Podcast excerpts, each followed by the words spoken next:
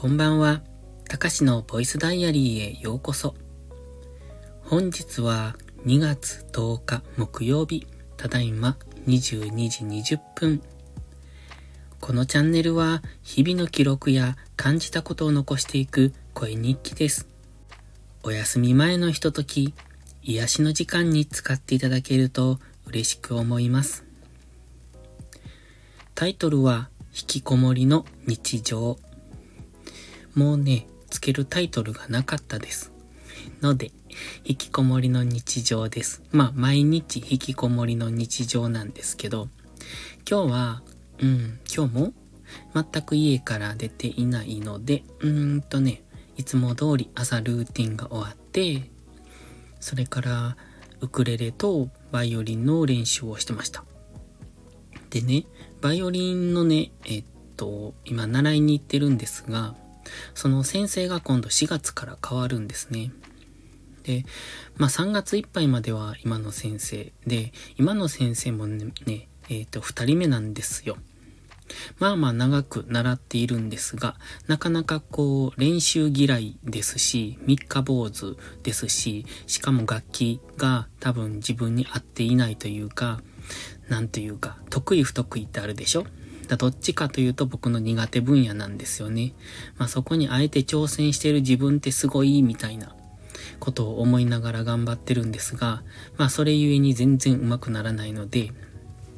だから長く習っても下手なんですけど、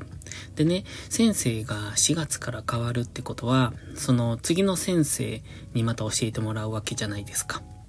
ある程度の、うん、ところまでは上達しときたいよねって思って ちょっと本気で、本気で、本当にもう1ヶ月ぐらいしかないんですが、ちゃんと練習しようと思って今日はやってました。で、この収録が終わったらまだもう少しやろうかなと思ってるんですが、また明日にはちゃんと消音器も届く。明日？明後日ぐらいかな？届くと思いますので、そうなったらまた新規一点って感じでまた練習しようと思ってますが、ちょっとドキドキなんですよね。新しい先生が、えー、こんだけ習っててこんなに下手なのみたいに思われるの嫌じゃないですか。まあ思われるんですけどね。なので、まあとりあえずは今はできることを頑張ろうと思ってます。で、こう家から出ないと何も、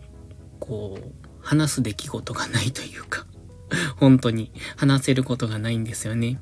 だから最近ね、よく言うのが、あの、山田五郎さんの、えっ、ー、と、大人の教養講座っていうのが面白いって言って見てるって言ったじゃないですか。で、あの絵画の話ばっかりをされてるチャンネルなのかな？まだそんなに数回ぐらいしか見ていないのでわかんないですけど、で、その海外のこと、海外じゃなく海外ね、あの、日本国外のことを、うんとそう言って学ぶんじゃなくて、日本のなんか神話か何かを学びたいなって今日思って で、日本神話みたいので調べたら、古事記の、古事記、古事記ですね。古事記のことを説明している YouTube チャンネルがいっぱい上がってきて、ああ、そうか、古事記が神話かと思いながら、で、それの、あの、オリラジの、えっ、ー、と、中田さんのやってるやつを見てたんですよ。で、お風呂に入る前にちょろっと見てて、あ、これ40分もあるんやと思って。40分の番組、番組っていうか、1本の動画だったんで、これはさすがに40分見てるとお風呂入れなくなるなと思って、じゃあちょっとだけにしようって、最初の5分だけ見てやめようと思って、見出したら結局最後まで見てしまって、もう面白すぎと思って。で、えっとね、まあ、2倍速で見てるので実質20分しか見ていないんですけど、古事記って僕結構あの神社とかお寺とか好きなんで、まあだからといってそのどんな神がいるとかどんな仏がいるとかそういう詳しいことは全然わかんないんですけど、あのおごそか、おごそかな雰囲気が好きっていうだけなんですけどね、なんちゃって神社好きなんですよ。でね、なので、古事記の話すごい面白くって、またその話をしようと思って、えっ、ー、と、聞いてたんですが、でもね、今日は古事記の話じゃないんです。古事記の話だと思ったでしょ？古事記の話はしません。この間ね、うんと、ゴッホの話をしたじゃないですか。えー、どんな話をしたっけ？えっと、すごく壮絶な人生を送ったゴッホっていう感じの話をしたと思うんですが、そのゴッホのね、うんと、最後亡くなった時、自殺説っていう、まあ、ゴッホが自殺したっていう、そういう話と、あと、耳切り事件って言って、ゴッホが片耳を切り落としてるんですね。で、その事件と2つのことについて今日は喋ろうと思います。ちょっと、これは山田五郎さんが喋っていた内容を自分なりに解釈して話しますので、うまく話せるかどうかわかんないんですけど、まあ、そのゴッホってすごくかわいそうな人だとは思います。ただ、現実、現実、まあ現実だったんですが、例えば今、自分の近くにそういうゴッホみたいな人がいても、僕は救ってあげられないと思う。きっとそういう人は悲しい、うん、人生を送るのかもしれないなとも思うんですが、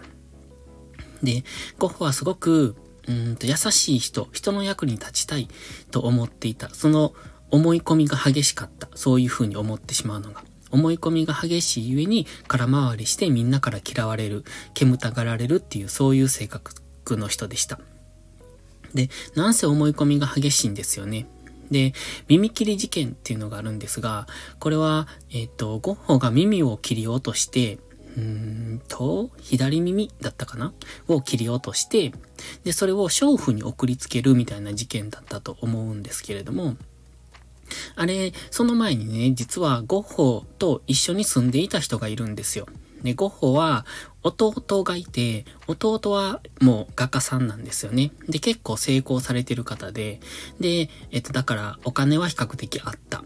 で、ゴッホは、えっと、お金がない、絵が全然売れなかったから、生きてる間に売れた絵は1枚らしいんですけれども、だからお金がないので、弟からの仕送りで生活していたらしいんですね。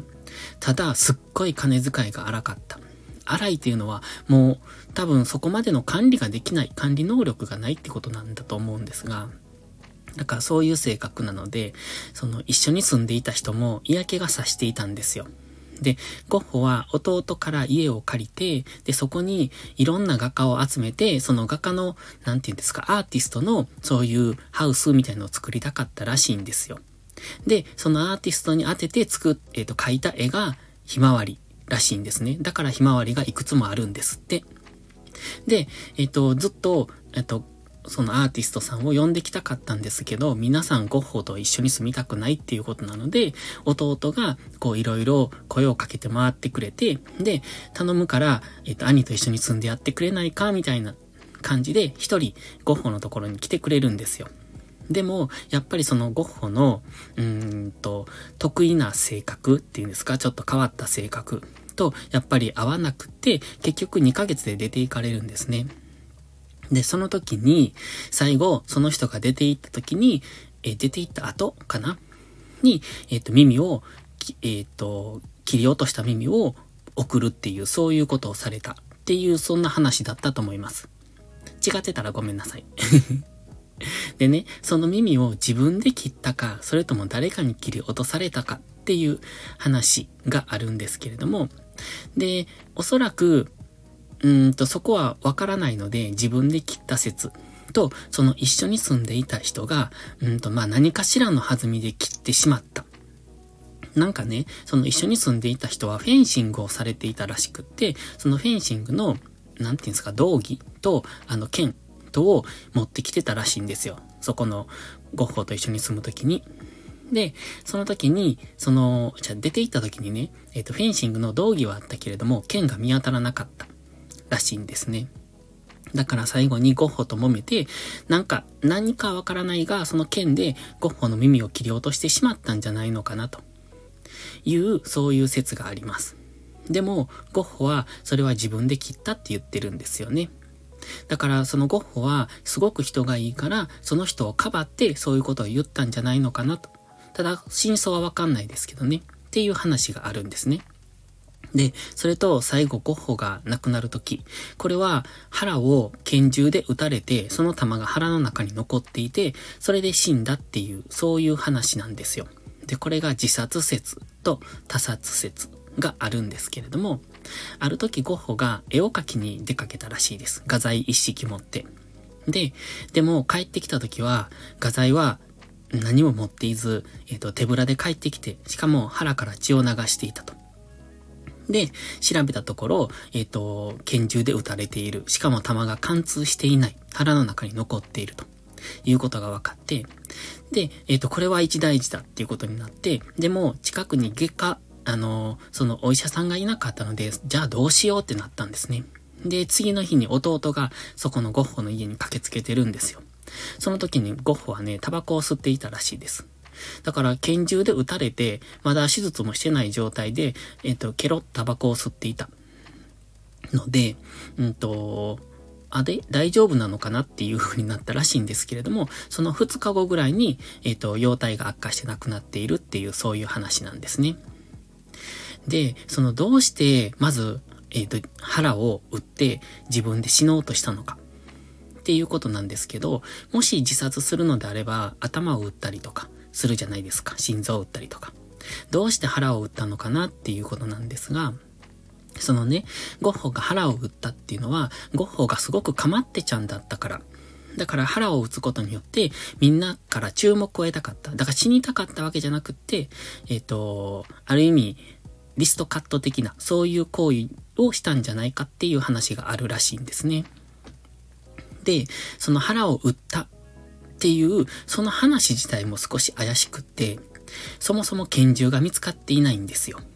そして、もし自分で腹を打ったのであれば、えっと、拳銃の弾が腹の中に残っているっておかしいよねっていう、そういうことらしいんですね。だって貫通するじゃないですか。自分で撃ったのならね。鼻の中に弾が残っているってことは、そんな、えっ、と、至近距離から撃ったんじゃなくて、比較的遠くから撃たれたんじゃないかっていう、そういう話です。で、そこで他殺説が浮上するんですけれども、ちょうどゴッホがその絵を描きに行っていた時、その周りには、その周り、その付近には、なんか悪ガキたちがいたらしいんですよ。そして、その悪ガキたちの間でその時流行っていたのがカウボーイだったんですって。で、そのカウボーイの衣装を着た悪ガキたち。で、その子たちは拳銃を持っていたらしいですね。で、その子たちはすごくゴッホに嫌がらせを普段から、まあ、いじめみたいな感じですよね。ちょっとこう、おかしな耳のない、えっ、と、おじさんがいるから、いじめてやれみたいな感じで、結構ひどいいじめをしていたらしいんですよ。その中で、えっ、と、拳銃で撃ったんじゃないかという説があります。で、その子たちはゴッホが撃たれたその後、すぐに、えっ、と、もう姿を消しているらしいんですよね。で、こう、だいぶ後になってから、その悪ガキの一人が、あの拳銃は自分のだっていう証言をしているみたい。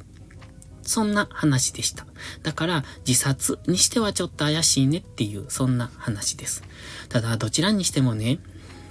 ゴッホは、その、えっと、撃たれた後に、そのことをこれ以上追求しないでほしいって言ったらしいんですよ。だから自分で撃ったから、それを犯人探しみたいなことをしないでくれと。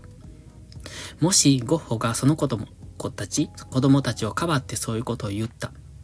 そして耳を切り落とされた時も、その同居していたその人をかばってそういうことを言っていたのであれば、すごく悲しいなって思うんです。なんて優しい人。